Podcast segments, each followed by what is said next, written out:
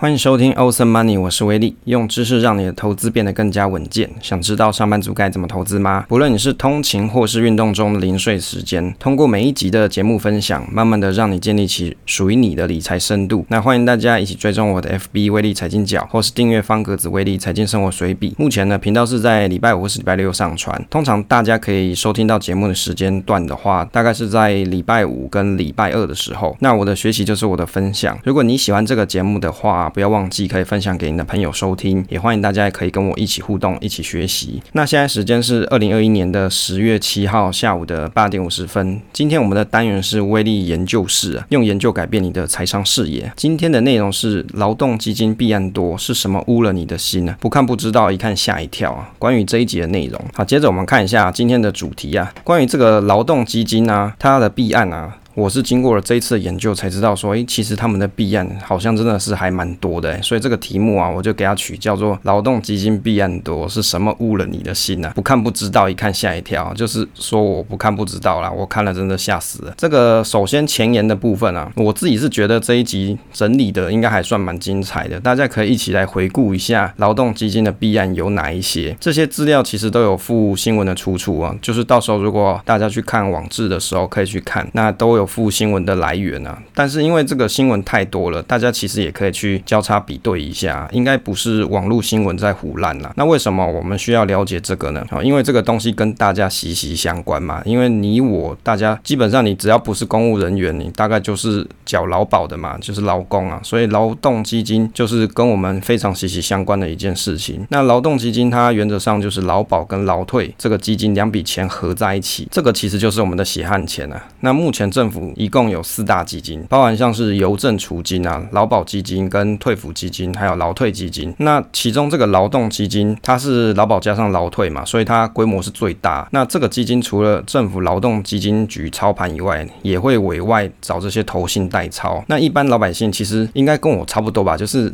每天忙着这个上班啊，哪有那个美国时间一直去研究这些基金的绩效，或者是他们是不是很认真尽责的帮我们好好的照顾财产啊？所以啊，不看不知道，一看吓一跳。我的妈啊，这个黑心的事啊，这些事真的做太多啊！我说这些有些投信啊，不是大家啦，就是某些投信黑心的事，真的是做的还蛮多的。首先一开始啊，来看一下劳退自愿意愿调查，哦，就劳退自选意愿调查这件事情呢、啊。今年在三月二十六号的时候，劳退自选这件事情啊，劳动部在下半年有做一个意愿调查。那劳动基金局啊，去年有爆发出弊案啊。就是有民众在公共政策的网络参与平台发行开放劳动基金有限度的自选投资组合，结果就获得了。大概有六千人的复议，那劳动局的官员就表示说，下半年将启动劳退自选的意愿调查，目前倾向调查对象是选择劳退金自愿提拨的劳工。那劳动部啊，过去也针对自选进行调查，结果差不多有六成的民众不赞成开放劳退自选呢。因为我觉得蛮奇怪的，如果有机机会可以让我去选，我倒觉得自自选好像还比较好一些。这个劳基金弊案发生后啊，引发民众对劳动基金投资运用的绩要的注意啊！民众提案说，近年这劳退基金的运用绩效不佳，挪用这个公款的新闻啊。层出不穷，我不知道他是不是真的是挪用公款啦，但是就我的认知，他可能是有某些弊案出现。所以啊，有民众就建议说，政府劳动部应该效法美国，做一些有限度的开放自选组合，让大家可以自己去选择你想要的投资组合，有点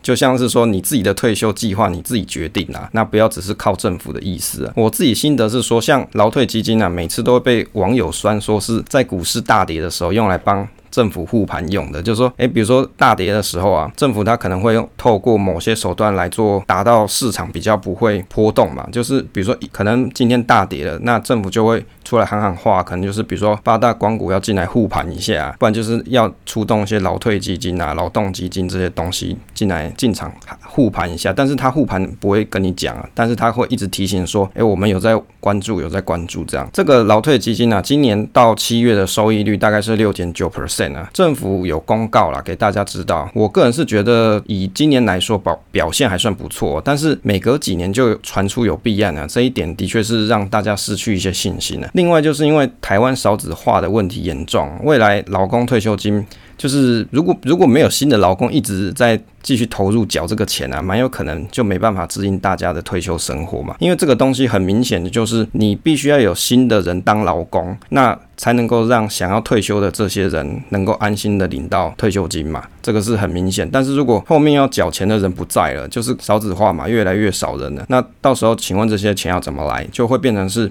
政府他要使用大家缴的税金来拨给这个要退休的这些人嘛？显然就是这个样子。在三月五号有一个新闻就讲说，劳保破产时间紧迫啊，这专家就有喊说改革不能再拖。那劳保局他有去精算啊，劳保差不多是在二零二六年的时候就会面临到破产的危机啊。这些专家学者就纷纷指出，劳保啊改革已经迫在眉梢啊，就是很急啊，就已经因为二零二六嘛，今年是几年？现在是二零二一年了嘛，所以其实就是在五年后的事情。这个劳保局啊，在二零一八年的这个财务报告里面有提到说，劳保五十年未提存的潜藏负债已经增加到九点一一兆元啊，就将近快十兆了。破产年限由二零一五年精算的二零二七年提前到二零二六年，所以这个等于就是说。它破产的时间又再往前挪了一些。我的心得是说，劳保基基金啊，去年啊收支逆差达到四百八十亿，近期缺口还增加到七百亿啊，听起来是有点可怕啦。代表说退休的人越来越多，没办法嘛，就是这个已开发国家或是开放中国家，它慢慢的趋势就是老年人口越来越多，然后就小朋友越生越少，就大家比较注重一些生活品质啊，或者是就是比如说城市中的房价太高啊，生活比较。难以就是撑下去，你就不会去想到说我要再去生小孩这件事情，就代表说未来退休的人越来越多了，愿意有办法可以继续缴钱的小朋友啊就越来越少啊。那劳保投资赚的钱可能还不够支应大家的退休金呢、如果到二零二六年劳保破产了，大家还继续。愿意可以去缴这个劳保吗？其实这个也是我自己心里面的一个问号，因为大家依照现在这个年纪的人啊，就是你现在有在缴缴缴这个劳保的人啊，到二零二六年的时候，你应该还在缴劳保。那如果你都知道这个时间点破产的时间点就距离大家这么近了，你还愿意缴吗？那当然，我现在还是有缴啦，这个也是我心中的一个很大的疑问。有一篇文章哦，是政治大学的教授黄宏志，他有提到一些可行的解决方法。那我觉得他讲的好像也有一些道理啦。就分享一下，那我写我的心得哦。那他的文章到时候大家可以到我的网志里面去点，他有几个建议哦。总共五点，第一个是建议大家退休后的人呐、要有效率的规划退休理财的生活。好，那第二个是建议大家不要因为担心劳保破产就一次领劳退金，即使给付变成五十 percent 啊，月领也比较划算。第三个是建议大家劳退基金自提的比率要提高啊，减少缺口。第四个是劳退基金自提的部分应该要开放选项，变成自选或是预选机制，增加投报率啊，用来弥补劳退的缺口。那民众自行规划。第五个是民众自行规划退休金啊，如果你可以增加投报率，那这样每个月你的退休准备金就可以减少啊。我自己的心得是，我觉得哈，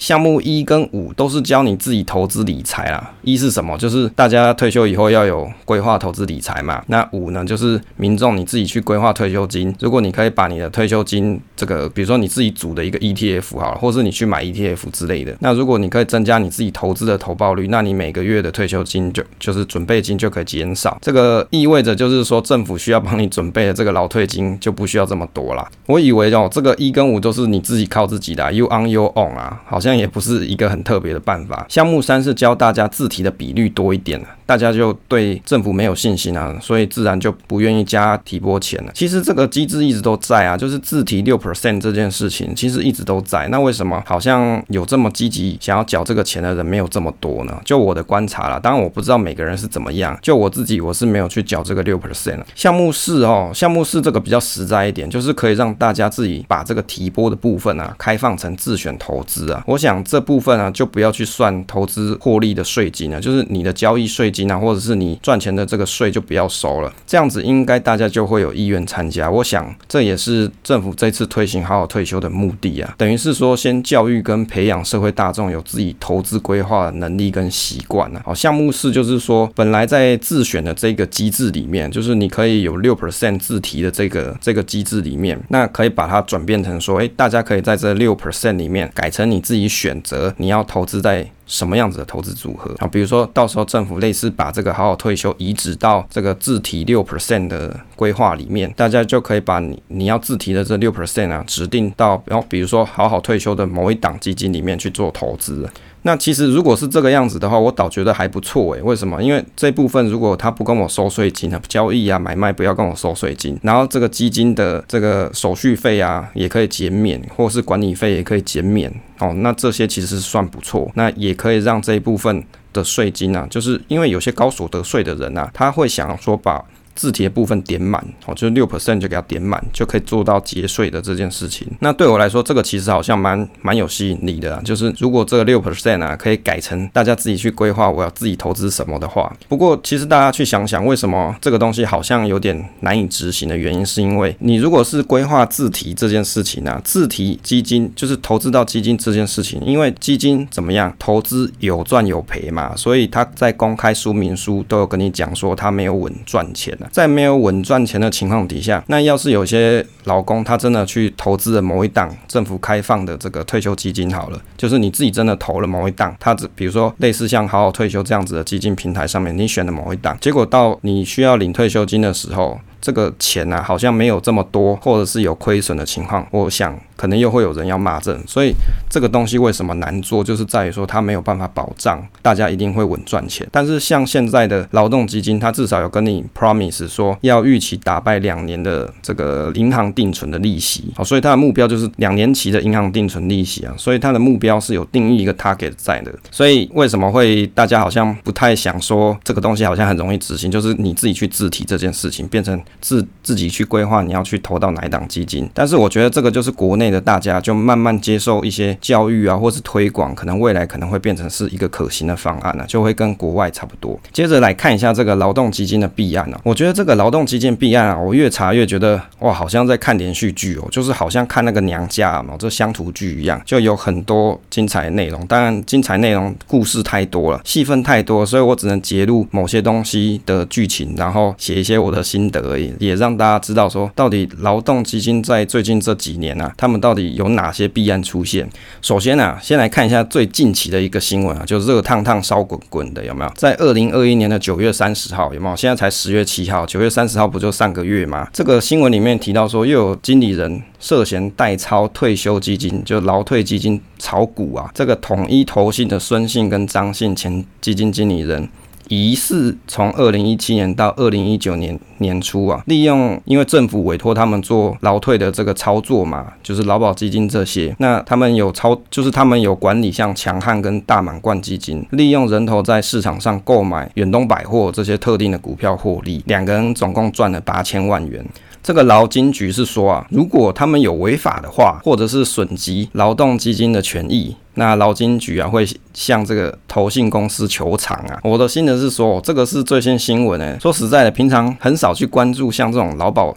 劳退基金这种这个事情啦，大家每天上班很忙嘛，就只知道说啊，我有缴劳保啊，对不对？我我这个雇主有帮我缴一些这个劳退的部分嘛，就是大家不可能不晓得，公司如果要请一个员工啊，其实他还要帮你缴劳退的部分呢，不是只是帮你保劳保，你还要帮你缴劳退。所以假设他今天害了一个人四万块的话，他可能实际的成本搞不好要四万多块，或者甚至接近五万也是有可能，因为他还要再帮你多缴钱嘛。那我做了这个研究才发现说啊，哇，这边的。洞好大，为什么这些基金经理人都可以内神通外鬼的步伐获利啊？而我们一般老百姓好像什么都不能做，诶，只能够让有钱的人把我们的钱继续 A 走，真的是觉得好像有点哦的感觉。那今年。二零二一年四月二十二号啊，有一则新闻也是在讲劳动基金弊案。那劳金局啊追偿三个投信两千七百四十万元，像富华、统一跟群益三家投信呢涉嫌这个劳动基金的弊案啊，遭到金管会重罚新台币四百五十万元。哇，真的还蛮重罚的，就是他们好像让大家损失了两千七百多，就接近三千万了。结果他重罚四百五十万元，感觉好像不是很合比例的样子。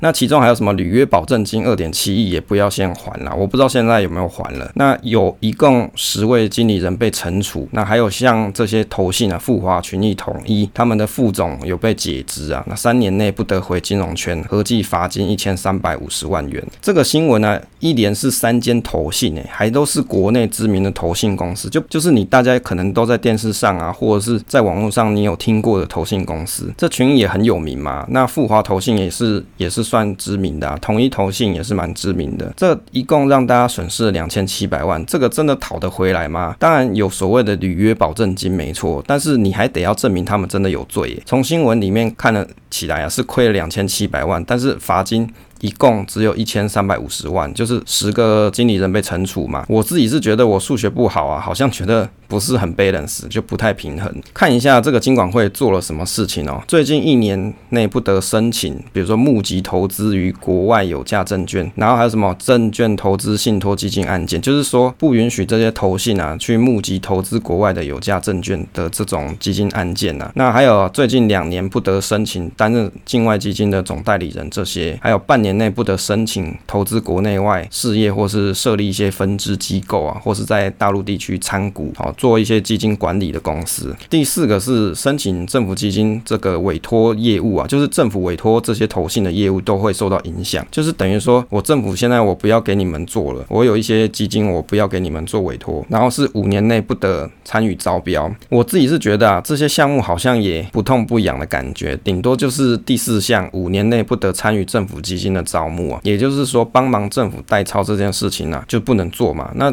其他也顶多就是一两年内啊，就是你可能不能够到到国外啊，或是大陆地区啊去做一些基金的这个设立啊，或是招募啊这些动作，你可能不能做。那一两年就会解除的法则，我自己是觉得真的还好。按照比例原则来看啊，政府亏的钱好像比较多诶、但是实际上这些钱能不能追讨回来就不晓得了。啊，这些钱就是你我各位的纳税钱啊，不是不是讲纳税钱而啊。啊，其实要讲纳税钱也没有错啦，因为如果说劳保他的钱不够的时候，每年有一部分的确是从大家纳税钱里面去缴。二零二一年的十一月三十号啊，这四点四兆劳动基金又出包，诶，有没有发现我们把时间慢慢往前推进了？从最新的再慢慢往前推进一下，这个四点四兆劳动基金又出包，结果炒股弊案重新发落，亏损的却是全民买单啊。这劳动基金规模高达四兆四千多亿元啊，近十年传出一些弊案啊，都是代操的投信基金经理人啊，他们炒股自肥，结果啊，这一次不一样，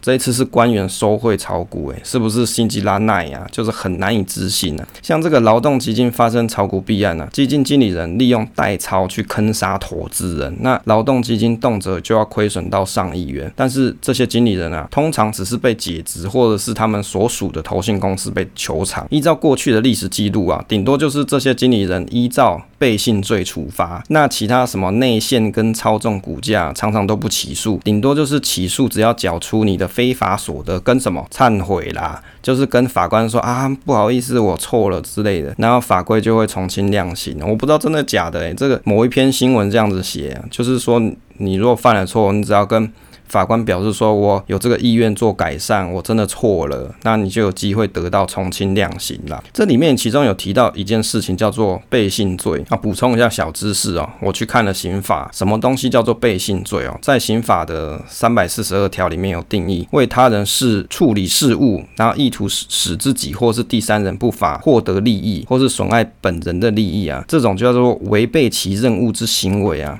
导致损害本人之财产或是其他人的利益，会处五年以下有期徒刑，然后拘役跟科这个罚金五十万以下的罚金呐、历史上有几个。劳动基金弊案呢，在这里面啊，其实有蛮多有趣的新闻。第一个是二零二一年、二零一二年的更正。二零一二年的时候，安泰投信有一个人叫做谢清良跟凯基的彭国兴炒作了银证。这个银证啊，我记得我小时候好像有点印象，它叫银证案。银证是从上市公司汉唐分割出来的事业部。它在新贵的时候，就有人开始去做一些炒作的迹象。当年在二零一零年的时候啊，有些经理人在 MSN，哦，那个时代很久嘞。那时候还是 MSN 呢，像现在哪有 MSN 呢？都是 Line 嘛，或者是又是 Telegram 嘛，或者是其他 Discord 之类的，几乎已经没有这种 MSN，因为他也没做了。这些经理人啊，他们在 MSN 的标题写到九月九。秦王登基啊，暗示要炒股啦啊，因为这个叫做嬴政案嘛，所以他们就写秦王登基九月九号，就蛮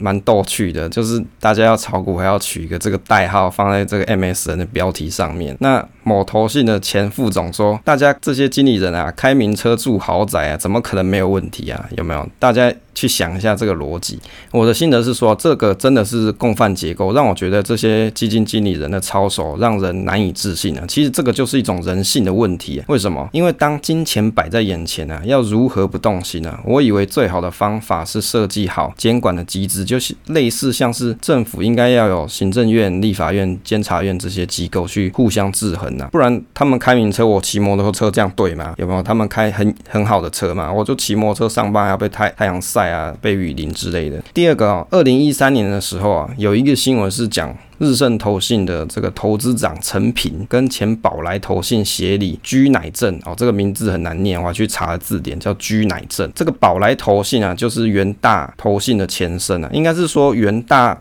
投信去合并的宝来。以前我年轻的时候啊，十几年前的时候，那时候我第一个开的户头是在宝来证券，但是因为后来被合并了，所以现在就是叫做远大证券。所以大家去看什么，比如说像零零五零，以前它其实不是叫远大零零五零，它是宝来的。那这个居乃正啊，跟陈平啊，他们借由代操劳退基金，以人头抢先买进，再以高价卖出获利啊，造成劳动基金亏损了三十八亿元，结果只有没收他们的犯罪所得三三千一百一十六万元，然后还有一个一笔款项是六百零五万元呢、这成品呢，我去查了一下，他们家家世很厉害。这个陈平的爸爸叫陈琼，曾经担任过检察官，还有两任立委跟国民党的这个工会主任，还曾任这个台新投信董事长。那陈平的哥哥陈陈安呢，是外资券商研究部的主管。这个陈琼陈琼赞哦，对，他爸爸应该叫陈琼赞啊，更正一下，陈琼赞、陈安还有陈平父子三个人都是在金融圈有律师执照。那他爸爸目前我查起来是八十岁，政商关系很厚啊。就是你看这个陈平，其实他。家世背景很好，都是在金融圈，而且都是有律师执照。就是他们其实对于法律这件事情是非常的了解的，就知法玩法嘛。那检察官进进入一些深入的研究调查，发现说这个两位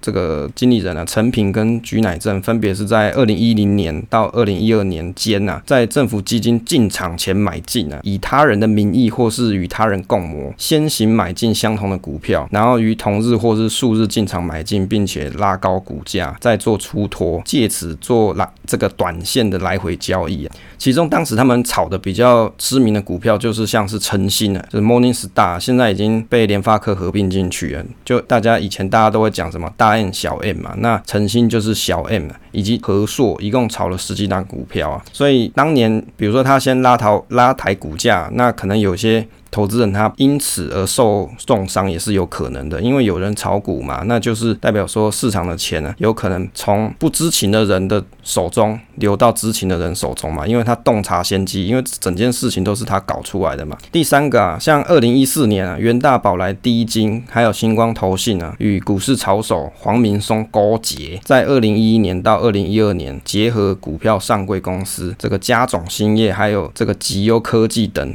对嘉还有什么万润科技这些股票进行大量集中反复下单的的这个交易啊，制造交易活络的现象，然后勾结元大宝来低金跟星光投信这些基金经理人，那一共呢？用九档基金，然后最后吃下了三家公司的股票，坑杀劳保劳退基金。其中这个股市炒手黄明松啊，被判刑八年定谳呐，好定线还是定谳？好，就是反正他已经被判刑了呐。那这个股市炒手啊，跟一个投顾老师黄明松同名呢，结果导致这个黄明松这个投顾老师很困扰，还有上新闻。但是我去查一下，其实他们年纪差很多，一个大概可能七八十岁，一个看起来才三三十几岁的样子。年纪差很多，只能说这一个投顾老师他很帅，跟人家同名。所以在二零一四年的时候，其实就已经有这种弊案，而且他们还是跟股市的炒手黄明松勾结，就是等于是说，哦，政府的劳退基金委外这些投信公司做代操嘛，那手上他们手上是有钱的啊，那他就可以在市场上找其他的炒手进行来做炒作动作，然后让劳退基金去做买入。在二零二零年的时候啊。这个劳动基金的组长，前组长这个尤乃文案啊，尤乃文案也是一个很知名的案件。劳动基金的运用局国内投资组的组长是尤乃文，他涉嫌劳动基金炒股弊案，然后被什么控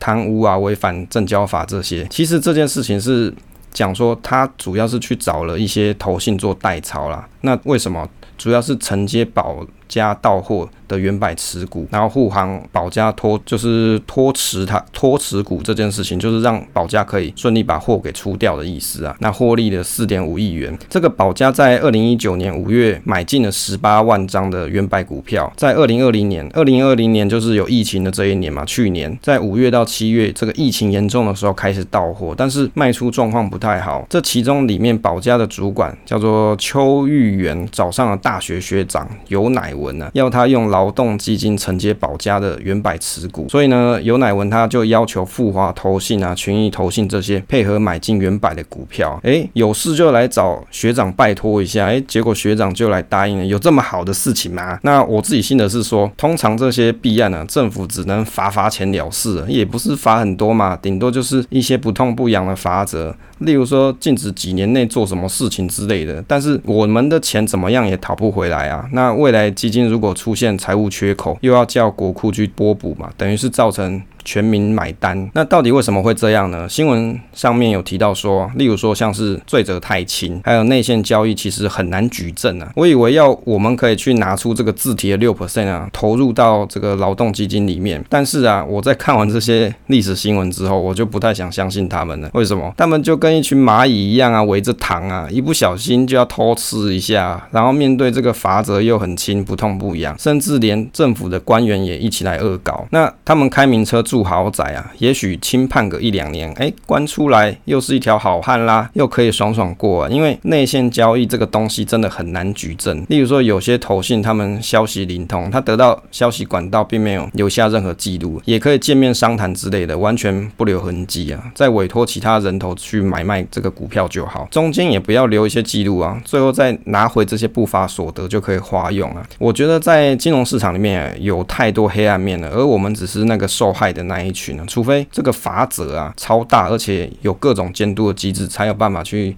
遏制这样的问题发生了。很显然，这样子的系统目前没有嘛，所以你会发现说这些弊案持续的发生下去，就是每一年大概都会有一则，就是这种劳动基金的弊案出现。那为什么？会持续有，那又没有办法改善呢？就代表说这个系统有出现了这个失误的地方嘛，就是没有办法去做改善的动作。所以要怎么改善才好啊？其实这个问题就是我我刚才有提到的，最好是要有一些监督的机制啦。另外就是在这些基金经理人他们在操作的时候啊，可能不能只是有一个人操作，可能比如说。劳动基金它可能委托几个投信去做代操的动作，但是这些基金可能要互相有牵制制衡的动作，那这样子可能会比较让劳动基金比较不容易被这这个内神通外鬼拿去做炒股的这件事情。那他们手上握有这些钱，都是大家辛苦钱，结果就把这些钱转变成透过比如说内线交易的方式，变成他们自己口袋里面钱。你不觉得这种事情想起来就有点可恶，对不对？那但是我自己联想到一个问题，就是如果我们未来劳退的自选六 percent 啊，我可以自己去选择我要去放在哪个呃基金里面去做投资，就是我可以自己去选择哪些投资组合，我自己去做的话，那这些组合里面的基金的经理人他们就不会有这些问题嘛？这个就是我的一个疑问呐。因为对于这些基金经理人来说，他们这种基金啊，对我的概念来说，它就好像一个黑盒子，它实际上到底买了哪些东西，它也不会完整的揭露跟你说，不像是 ETF。像 ETF，你可以去他们官网去看嘛。像一些券商官网，像是元大或是富邦这些，它 ETF 持股的内容，它会列在这里面给你看。即便像是零零五六，它是预测未来一年里未来一年的这个现金殖利率比较高的公司，所以它有人人为去选择的一些机制在。但是问题是，他买哪些东西，你还是可以看嘛。那你还是可以靠北他说，哎、你有买了什么东西是我不喜欢，所以我现在不要投资零零五六哦。比如说里面有这个航运股嘛，我现在就不喜欢，所以我。就不要去投资零零五六，这是 OK 的。可是当你去买这些基金的时候，它到底内含物是什么东西？它往往只会去揭露前十大标的，那具体的细节好像都不是这么容易可以被大家所看到。那如果说以后这种六 percent 自提这件事情被发生了，那我真的去选择我想要的这些基金的话，那这些经理人他们不会也有这种，比如说内神通外鬼搞内线交易这些事情嘛？好，这就是我的留给大家的一个疑问啊，所以大家。你听完了这些故事内容之后，历史真实案件之后，你也可以去想想，你愿不愿意做这个六 percent 的字体啦。好，那今天分享的内容就到这边啦。那最后呢，请大家可以分享这个节目给朋友收听，这样子我们 Apple Podcast 的排名才会提升。因为现在这个演算法就是要靠推荐才有办法排名提升啦。那你可以关注威力财经角的 FB，那我常常会贴一些我自己的，比如说时事的想法或者一些工具给大家去分享使用。那谢谢大家收听这一期节目啊，希望对大家有一些帮助。那订阅跟支持这个频道与留言，那分享总是单纯的快乐，期待下次再见。